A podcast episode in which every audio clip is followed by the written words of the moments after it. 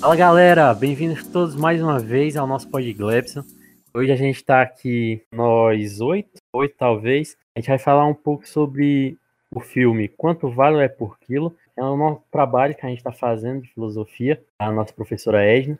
A gente vai falar um pouco sobre as nossas opiniões sobre o filme e como essa situação ocorre até os dias de hoje. Você está ouvindo isso aqui, você não é nossa professora, eu diria para você assistir o filme antes, né? Muito bem, então alguém que quiser começar falando alguma coisa aí já pode falar, galera.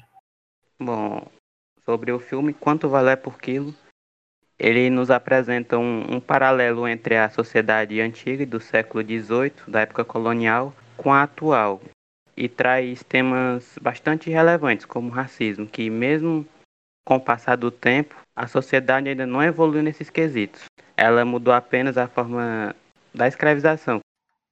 Bom, eu vou falar um pouco da história de como surgiu a escravidão e de como ela foi se ampliando e virando mercado. É, o que é a escravidão? A escravidão ela é, é um regime de trabalho no qual homens ou mulheres são forçados a executar tarefas sem receber remuneração. É, além disso, as pessoas que são escravas, elas têm suas liberdades tolhidas. São consideradas propriedades dos seus senhores. Elas não têm direitos próprios. Como a maioria das pessoas sabe, a origem da escravidão, quando surgiu, não era racial, ela surgiu como uma forma de escravizar aqueles inimigos de guerra que eram capturados na, nas civilizações antigas. É antigo, isso já, já existe há muito tempo, a escravidão. Porém, não da forma como conhecemos e como se tornou ali por volta do início do período das grandes navegações. Bom, os primeiros a chegarem na, na África foram os portugueses, e ao chegarem lá, eles perceberam que aquelas civilizações eles possuíam escravos. Então eles começaram a comercializar escravos com aquelas civilizações africanas. É, e aí foi se tornando a bola de neve, com o início da, da exploração ultramarina, cada vez mais os negros foram tirados lá da, da África e levados às colônias, pois né, as colônias elas eram as potências agrícolas, a, o centro tecnológico era a metrópole e a, o produtor de matéria bruta era a colônia. Então eles eram levados para lá, onde precisava de muita mão de obra para trabalhar, por exemplo, no Brasil, os engenhos de cana-de-açúcar, etc. Falar um pouco sobre a rebelião dos escravos. As formas de resistência variavam bastante em relação a cada grupo de escravos. Nem sempre era um ato planejado ou organizado.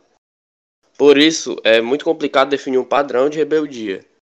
Muitos deles atacavam seus senhores espontaneamente e por impulso, por meio de combate corpo a corpo e até explosões com bombas caseiras. Quando se levanta a discussão em torno de resistência escrava de uma maneira geral, a primeira palavra que vem à cabeça dos brasileiros é quilombo, muitas vezes se referindo a Quilombo dos Palmares, considerado o melhor e mais persistente dos quilombos brasileiros. O Quilombo dos Palmares, contudo, não participava dessas aglomerações de escravos fugitivos, que eram de no mínimo seis indivíduos, que geralmente acompanhavam, acampavam, na verdade, e tentavam sobreviver à base de roubos e furtos a viajantes do local, e nem sempre conseguiam se manter vivos. Então, um acontecido histórico em relação a este assunto foi a Revolta dos Malês, que aconteceu em 1835 na cidade de Salvador, na Bahia, e ficou conhecida como uma das maiores revoltas de escravos africanos da história da escravidão no Brasil. A revolta foi iniciada quando os escravos Hausás e Nagôs, que eram muçulmanos, saíram pelas ruas de Salvador com porretes e outras armas brancas para lutar contra as autoridades que defendiam a manutenção da escravidão. Na época, a cidade tinha cerca de 65 mil habitantes, sendo que 40% era de escravos. A revolta mobilizou cerca de 600 pessoas, das quais 70 delas, desses escravos, morreram durante os combates. Infelizmente, os malês foram derrotados e, como consequência, a repressão contra os revoltantes foi muito maior do que era antes. Aí, quanto essa parte de revolução, né, até Levi e os outros também, a gente pode fazer um paralelo aí com o que passa no filme Na verdade, eram os escravos que fugiam, né? Alguns não tinham nem coragem de lutar, e só tentavam fugir e tal. Também tinha aqueles caras que eu esqueci o nome agora, que eles eram tipo os caçadores de recompensa, só que de escravos, né? Era Capitães do Mato, não me engano. No mato, ah. E eles eram tipo. Eles não eram ricos, né? Nem nada do tipo. Eles faziam aquilo não por prazer, mas só por, por conseguir o dinheiro, né? Era a forma de se sustentar. Exato, exato. Aí eles fazem até o paralelo no filme com aquele cara que trabalha como assassino, né? Lá. Ele tá passando por uma situação ruim e tal, e ele faz aquilo para conseguir se sustentar. Sim, exatamente. Que precisa observar a quantidade de elementos que tinha na escravidão, porque aqui no Brasil era gigantesco, né? Tanto é que foi o último país da, da América a abolir a escravidão, porque Dom Pedro, né? Tinha uma bancada escravista gigantesca de caras muito poderosos, que esse mercado ele dava muito lucro. Então esses caras eram muito poderosos e sempre tinha aquele medo, né, de tipo tirar a escravidão, esses caras vão se revoltar contra mim. Tanto é que foi um dos motivos para a proclamação da República. Essas pessoas, né, após o Dom Pedro abolir, na verdade não foi ele, foi a, foi a Isabel, mas na verdade dizem que já estava nos planos dele, né? Show, show. É, eu sou o Anthony, eu vou falar sobre uh, os heróis brasileiros, os abolicionistas do Brasil. Uh, queria ressaltar principalmente as histórias de quatro, que é o Francisco José do Nascimento, o Dragão do Mar, o José do Patrocínio, o Silva Jardim e o Luiz da Gama. Todos eles foram pessoas muito é, incríveis para nossa história e todos eles têm uma história de vida incrível. Uh, começando pelo Luiz da Gama, que foi uma das histórias mais icônicas que viu, ele era um filho de uma escrava e ele nasceu uh, escravo também. Não, ele nasceu forro, na verdade, desculpe.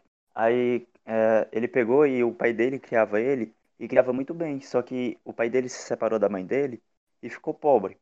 Quando, com o pai dele ficando pobre, acabou tendo que vender ele como escravo. E ele vendido lá, ele chegou, ele era novo, ele ainda não sabia ler. Aí ele conseguiu fugir aos 15 anos de idade, lá, no, lá em São Paulo, e foi lá para uma, uma escola, a, a, a, Roda do São Francisco, eu acho que era Vale do São Francisco, era uma universidade que tinha por lá. E por lá ele aprendeu a ler e acabou virando amanuense. Era a mesma profissão do Antônio Conselheiro. Era um cara que não tinha ação é, superior de direito, mas que trabalhava na polícia como escrivão. E ele, por ter esse passado, acabou que começou a, a lá na polícia, ele começou a trabalhar pela lei para libertar outros escravos. A, a sua história acontece lá pelo período de 1850, 1840, e é algo muito interessante porque ele acabou, é, por conta própria, ajudando outras pessoas que passaram pela mesma dificuldade dele. O outro que eu vou falar aqui é o Silva Jardim. Ele também era um, um cara lá que fazia essas mesmas coisas do, do Luiz da Gama, só que ele tinha um porém, porque ele não era escravo, ele trabalhava é, com, com jornal também, ele trabalhava com jornal e fazia muitas notícias sobre o que era a escravidão, né, sobre o que passava. E ele acabou convencendo muita gente lá da zona urbana que tinha acesso ao jornal dele para começar a ir contra a escravidão. Tanto que quando ele morreu, né, ele morreu, ele já tinha visto a, a escravidão passar, mas um dos colegas dele lá, que com a ajuda dele, né, ficou bem famoso também, é, foi um cara que foi aclamado como é, um herói contra a escravidão.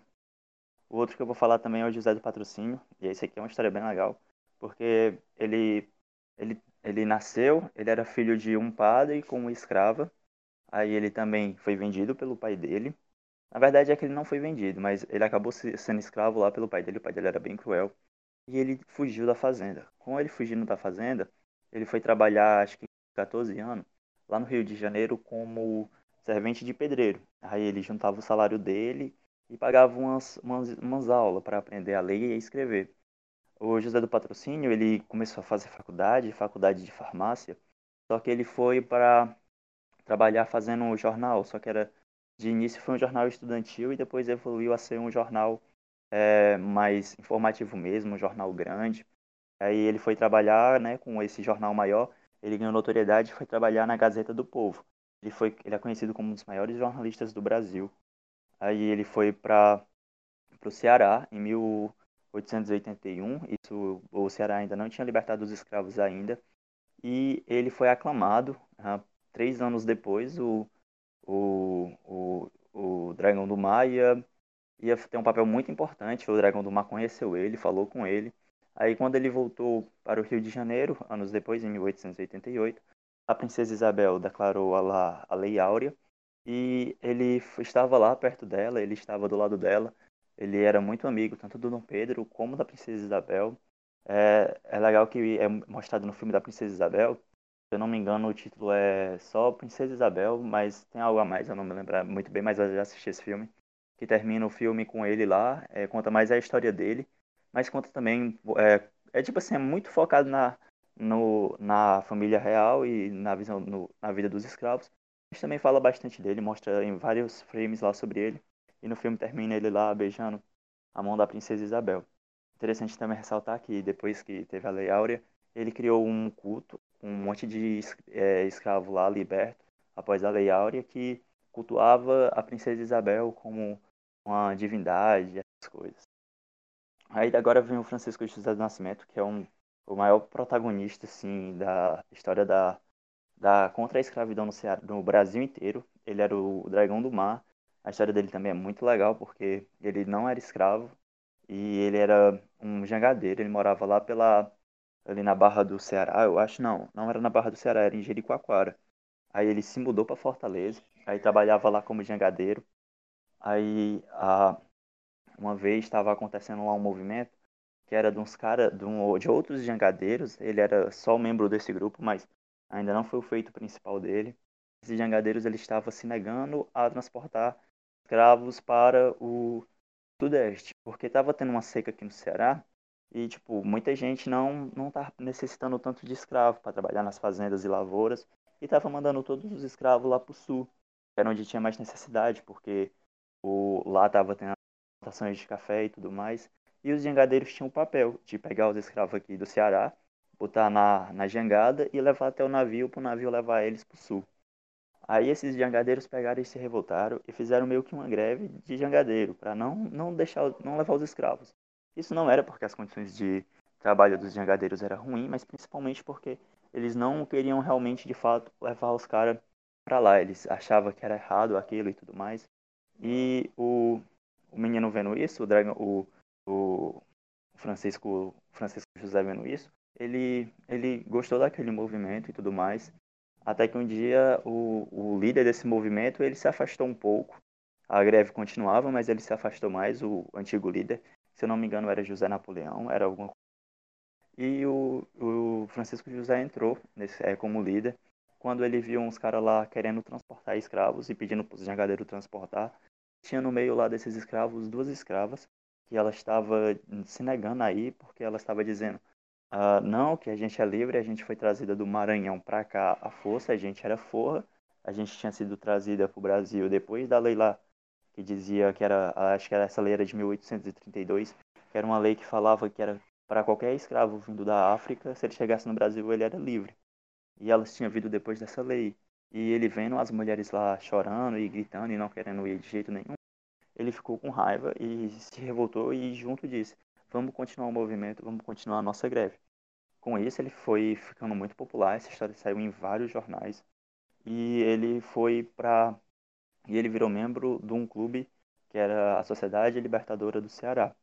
Pouco tempo depois que isso se espalhou no Brasil inteiro, por forte pressão, o, o governo de Redenção, né, o, a, o município de Redenção, foi lá e decretou lá a lei que libertava os escravos lá.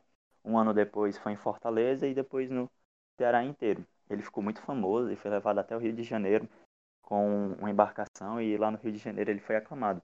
Pouco tempo depois a, veio a Lei Áurea e ele foi chamado novamente e ficou é, reconhecido como um dos grandes heróis. É uma história incrível e eu recomendo muita gente ver. Eu, eu assisti as histórias de todos eles no canal é, Buenas Ideias do, do Ricardo, Ricardo Bueno. É, vendo tudo aí que vocês falaram, né? É, que a gente pode ver hoje em dia que uma das grandes marcas da escravidão ela ficou empregada em um, uma, uma coisa que a gente sabe muito bem, né? É uma palavra que é bem conhecida, que é o racismo.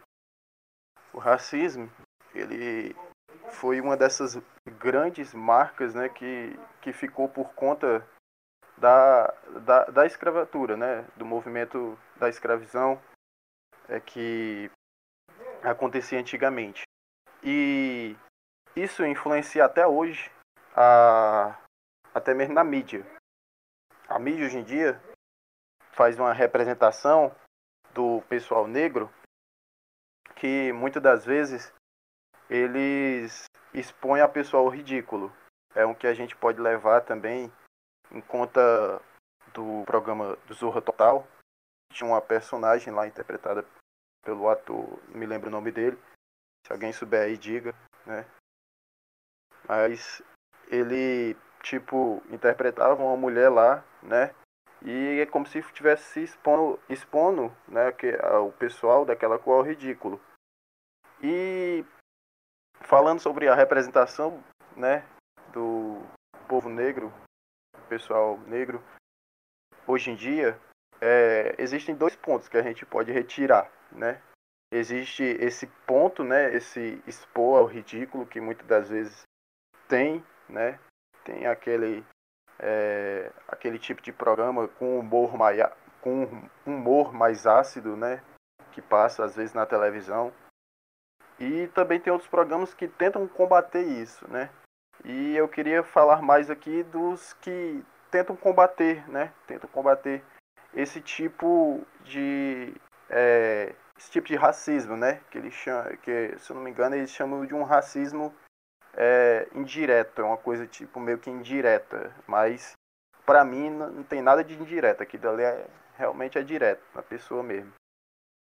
E aí, falando mais sobre os pro, é, programas e movimentos da mídia que ocorrem hoje em dia, que lutam contra esse tipo de coisa, né, esse racismo, podemos citar é, os primeiros filmes, primeiros filmes da década de 1950, né, 1950, 1930 por aí, é, quer dizer, 1950, 1970, nessa época aí, é onde foi se levantando o movimento cinematográfico.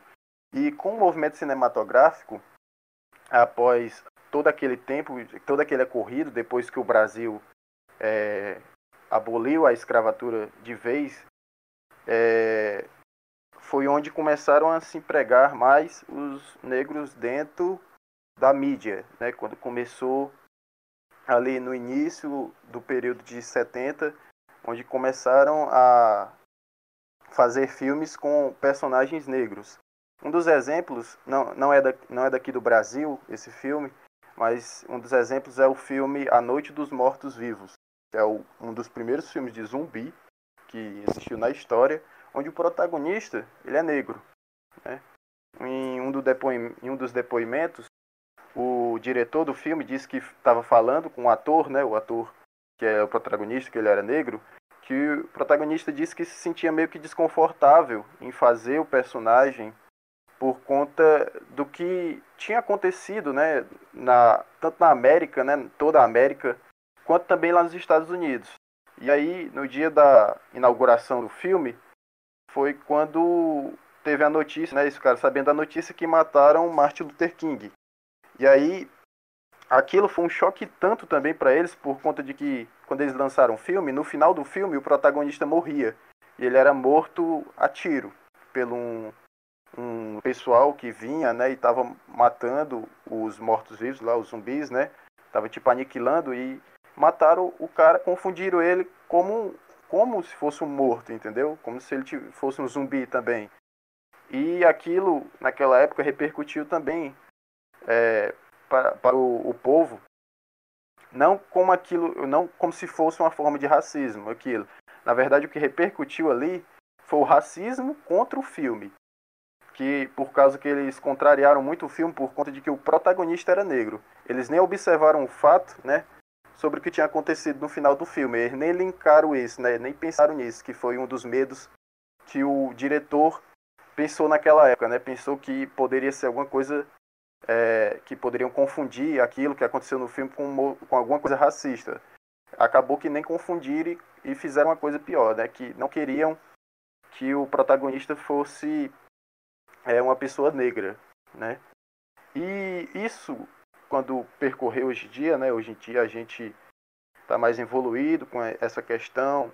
É, é as, é, essa sociedade hoje em dia, sociedade hoje em dia tem ajudado muito para combater o racismo. E uma das coisas que a gente vê hoje em dia é, são é, os negros, né, entrando mesmo dentro da mídia, é, mostrando a realidade, tanto mostrando a realidade, tanto mostrando é, que todos nós somos iguais, né, mostrando que todos nós somos iguais e combatendo verdadeiramente o racismo. Isso a gente pode levar em conta o que a gente vê muito hoje em dia, que são super-heróis, né? Hoje em dia a gente pode ver aí muitos super-heróis, né? Super-heróis de ficção científica, negros. Né? Um deles que é bem conhecido, que a gente assistia, né? Não sei se vocês assistiam, no SBT, que era o Super Choque. Super Choque, meu filho, ali acho que era um dos melhores o melhor desenho que eu assisti na minha infância foi o Super Choque. Também tinha um Lanterna Verde, né, que fazia parte da Liga da Justiça.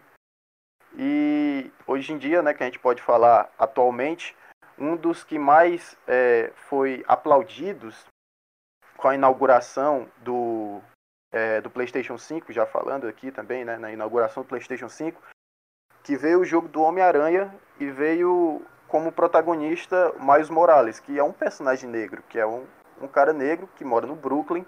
Ele se torna o Homem-Aranha e o o principal Homem-Aranha, que é o Peter Parker, ele se torna amigo dele, mostrando ali que hoje em dia a mídia, né, ela tem combatido muito sobre isso, a questão do racismo, tem é, se movimentado, né, se levantado em questão sobre é, esse assunto, mas também isso mostra que porque eles estão lutando, que existe ainda aquelas pessoas que, que têm esse pensamento, né, tem esse pensamento é, sobre o racismo por conta do que aconteceu no passado, que foi a, a, escravidão. Especialmente aqui no Brasil, que foi um dos últimos países, um dos últimos não, foi o último país a abolir a escravidão. E é, olhando isso, né, eu vejo que é, o, o povo ainda sofre com as feridas do passado, né? O povo ainda tem uma, é, um, um certo, é, certo preju ficam prejudi... ah, me esqueci a palavra. Eles se tornam até meio que, tipo assim, ruim, né, para algumas pessoas.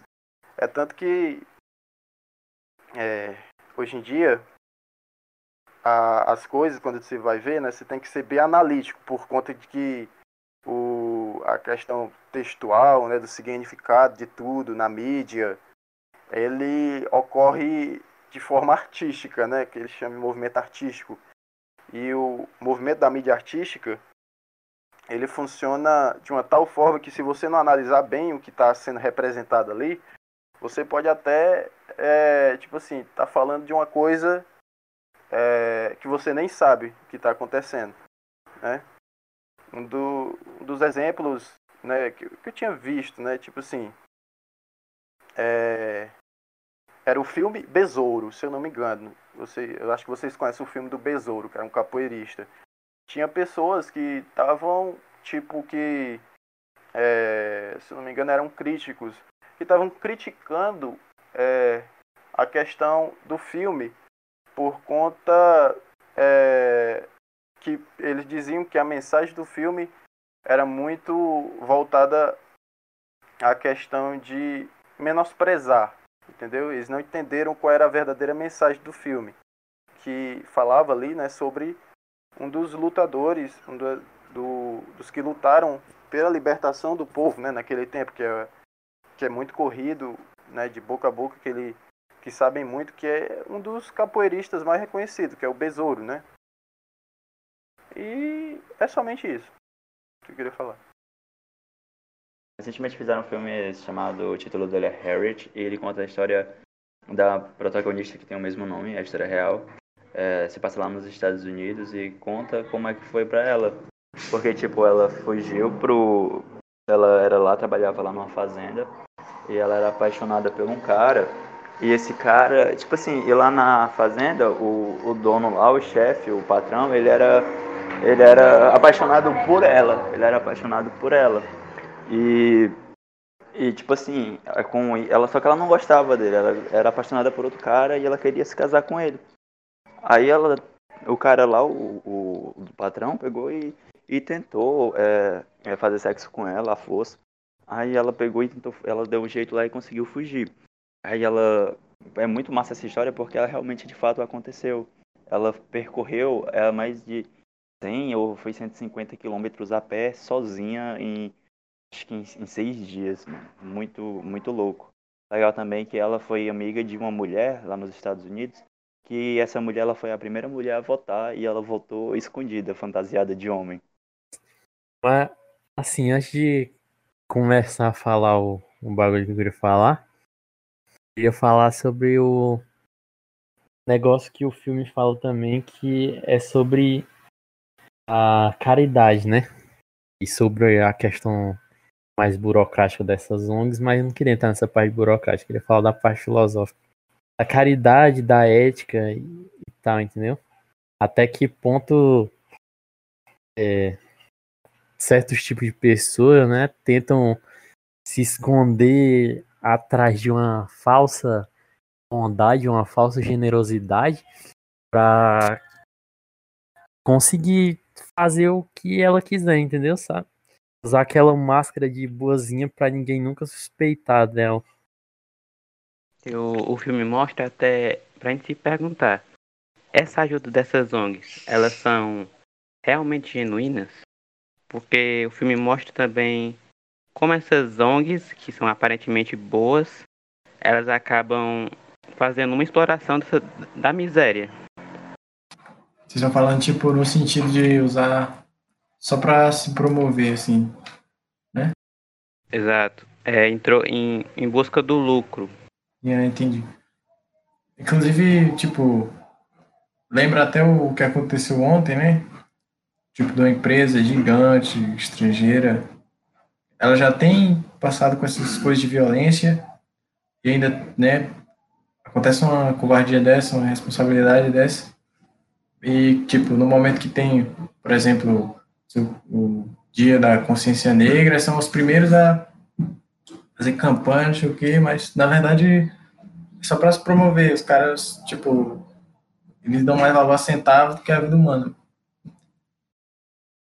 Isso me faz lembrar daquele Black Lives Matter e, tipo, várias pessoas colocando nas redes sociais Black Lives Matter, Black Lives Matter, e quando chega na prática, foda-se. Porque o cara simplesmente não não liga para aquilo. Ele tá colocando aquilo ali para ninguém reclamar com ele. Oh, porque todo mundo colocou e você não. E ser cancelado, tá ligado? É verdade. Tipo, eu não gosto de levantar bandeira assim de nada.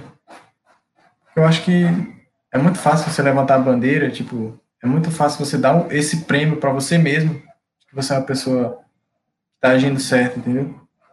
prefiro agir certo por, por eu mesmo, que eu me dá o prêmio de fazer parte de algo assim. Exato. Eu acho que ao invés de você levantar a bandeira, digamos assim, digamos primeiro que eu não faça parte de um movimento, no caso, assim, que eu não viva o movimento, no caso como feminismo, porque eu não sou mulher, né? E e nem a, a parte do racismo contra os negros, porque eu não sou negro. Mas, obviamente, eu posso falar sobre, mas eu não posso falar de, porque eu não estou vivendo aquilo, né?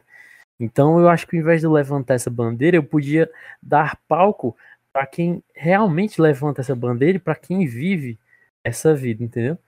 Então, eu vejo muita gente importante colocando stories e tal, essas coisas, falando o óbvio sendo que ele podia estar tá usando essa toda essa atenção que ele tem para uma pessoa que realmente luta por aquele movimento e que não é tão conhecido, sabe?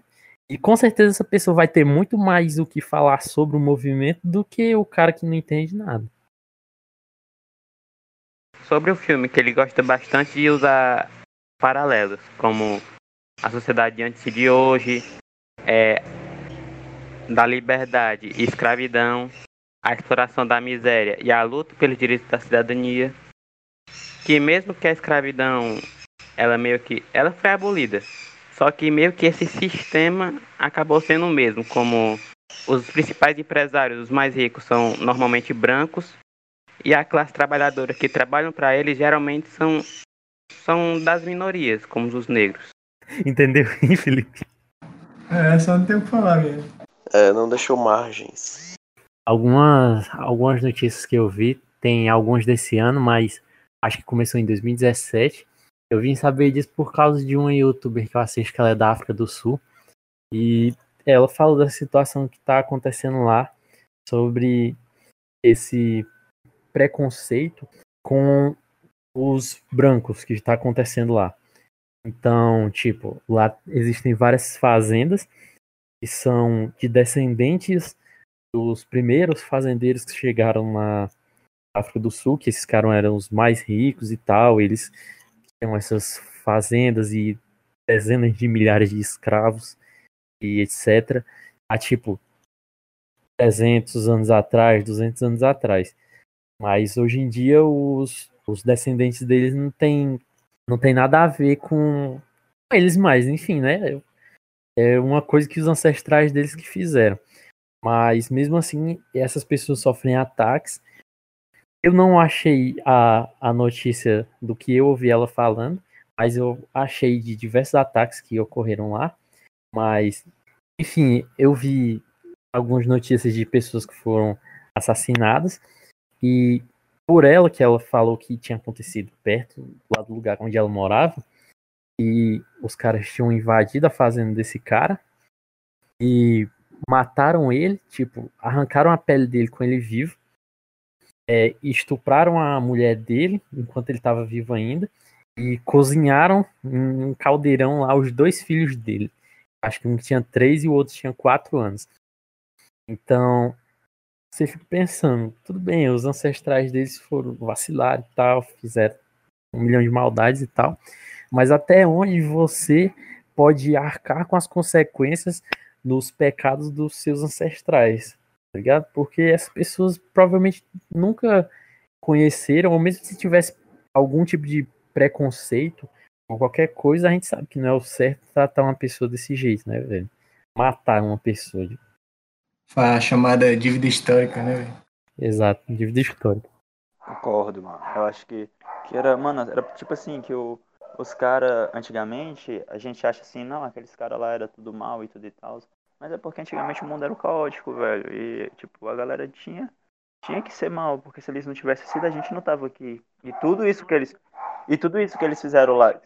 Então, não, não é, não é porque, porque o mundo era caótico. É porque naquela época era o certo. Mas, mano, o mundo era caótico, tá Tu sabe como era a parada. Não, não é por, por porque eles tinham que ser mal. Entendeu? Ah, escravizar não é errado. Então eles não estavam errados. Tecnicamente eles não eram mal. Hoje em dia eles são mal, porque a gente sabe que escravizar alguém é errado. Mas na época, para eles, era a coisa mais normal do mundo, tá vendo? Não, não é nem tipo isso da escravidão, mano. Porque, tipo, a galera tinha que ser é, sangue no olho, velho. Pensa bem, se o cara puxar o histórico da família do cara, qualquer um, seja a família de descendente de escravo ou de dono de terra, vai ver que antigamente os caras eram loucaços, tava nem aí. Tipo, o cara que ia explorar minério, foda-se a natureza, metia a, a. Como é o nome? A picareta lá. Uh, cavava tudo, velho. O cara tinha que ser porque. Se eles não tivessem sido, hoje a gente não estava tão bem. A gente vive os tempos de um maior país na humanidade e é por conta que antigamente teve que ter muita coisa ruim. E se eles não tivessem sido uma pessoas que realmente tivessem sido fortes e tivessem sobrevivido a todas aquelas provações lá, a gente não tava vivo hoje. Tá ligado? Uma questão histórica que começou lá na África e prosseguiu no cenário atual, mas a sociedade finge que isso não estava no seu campo visual. E quando o chicote estralou, quem ouviu, quem chorou, Ninguém merece ser acorrentado em uma senzala, na época que abafaram sua fala. No século XVI, começou a escravidão, mas são um povo forte e sobreviveram com recursos disponíveis e hoje em dia ainda carregam marca de seus ancestrais. Já no século XXI, onde a tecnologia governa, se tem informação na palma da mão. Um caso chamou a atenção. Um povo buscar seus direitos foge tanto do senso comum. O povo que tanto sofreu não esconde suas mágoas, Até quando a cor da pele vai dividir as pessoas? As suas vozes em meio a esse silêncio é essencial. Denuncie qualquer forma de discriminação racial. Não deixe seus erros dos seus ancestrais se repercutirem em momentos atuais. Então, acho que a gente vai encerrar por aqui mais essa edição aqui do Podglebs. Para você que escutou nosso muito obrigado pela sua atenção e até a próxima.